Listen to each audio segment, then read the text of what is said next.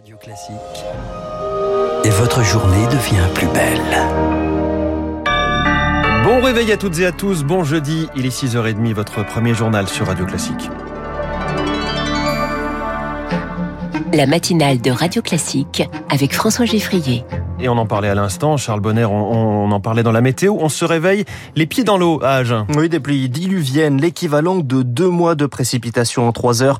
Une partie de cette ville du Lot-et-Garonne est inondée, aucune victime recensée ce matin, mais des images impressionnantes comme l'a constaté Nicolas, il est réceptionniste à l'Ibis Hotel. Sur la route, j'y voyais rien. Sur tous les bas-côtés, on avait les roues complètement dans l'eau et il y a certaines routes qu'on voyait plus du tout. Quoi. L'eau est passée sous la porte d'entrée en fait. Au pire endroits, on devait avoir à peine 2 cm. Mais euh, c'est surtout que ça a passé le trottoir, ça, a grimpé quoi. Hein. On a forcément de l'eau, j'imagine, sous les meubles, sous le, le lino. Donc là, pour l'instant, ça se voit pas, mais ça risque de, ça risque de gonfler un peu là, avec le temps. Oui. On avait plein de monde en plus.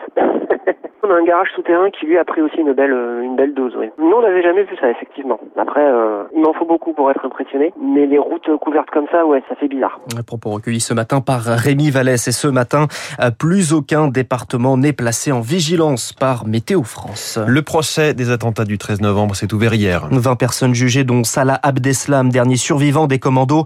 Eric Kioch, vous étiez à l'audience et comme on s'y attendait, entre provocation et référence religieuse, Salah Abdeslam a tenté de faire de ce procès une tribune. Oui, première journée et première provocation de Salah Abdeslam suite au malaise d'un des accusés. L'avocat de ce dernier a expliqué que son client subissait des conditions d'incarcération très dures.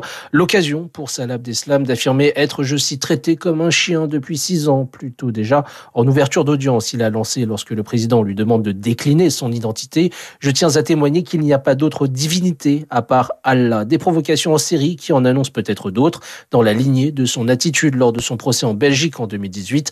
Un procès qui a débuté, comme on pouvait le craindre, avec des incidents, alors que le président de la Cour, Jean-Louis Perriès, lui, a tenu à adresser un mot à l'ensemble du tribunal en début d'audience hier après-midi. Ce procès ne doit pas être hors norme, selon lui. Il se doit de respecter les droits des uns et des autres de façon à maintenir la justice dans sa dignité, a-t-il affirmé.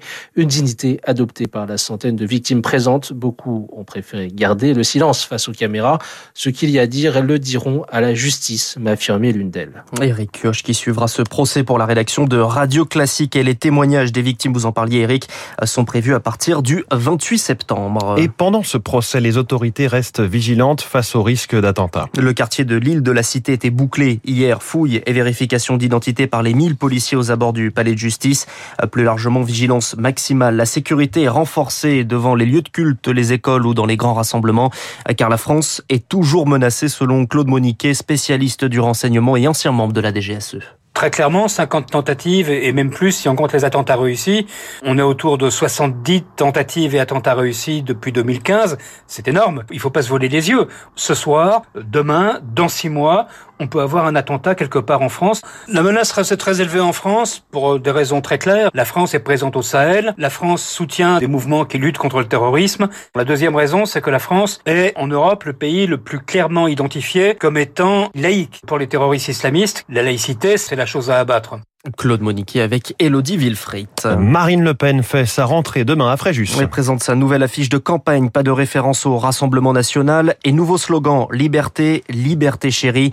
Première proposition, nationalisation des autoroutes et privatisation de l'audiovisuel public.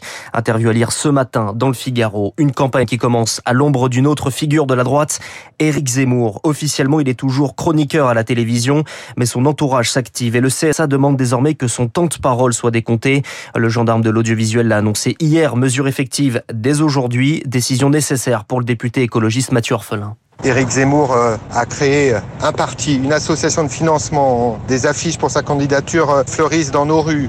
On a la recherche de parrainage qui a commencé. Donc évidemment que c'est un candidat présumé à la présidentielle et évidemment une personnalité politique. Donc décompter son temps de parole, c'est le minimum. Ça ne règle pas tous les problèmes. Moi, je continue à penser et à demander à ce que ces news puissent suspendre les chroniques quotidiennes. On voit bien que ça n'a pas de sens, ça ne respecte pas les règles.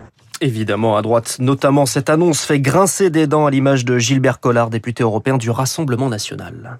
Me paraît une aberration juridique. Et puis le CSA maintenant est en train d'outrepasser largement ses pouvoirs et, euh, devenir une sorte de conseil de l'ordre moussolinien des journalistes, ce qui est absolument insupportable parce que euh, ça va finir par des atteintes euh, frontales à la liberté d'expression. Et ça, ce n'est pas tolérable. Qu'il s'agisse de Zemmour ou de n'importe qui d'autre. Hein.